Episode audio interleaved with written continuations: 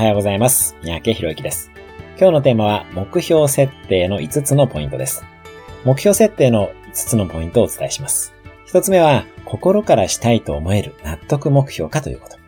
2つ目は、その目標を達成した時の感情を想像し、その感情を得ることを目標とすること。3つ目は、計測可能な目標にすること。4つ目は、期限を決めること。そして最後の5つ目が、自分のためだけの目標にせず、他者への貢献も目標とすることです。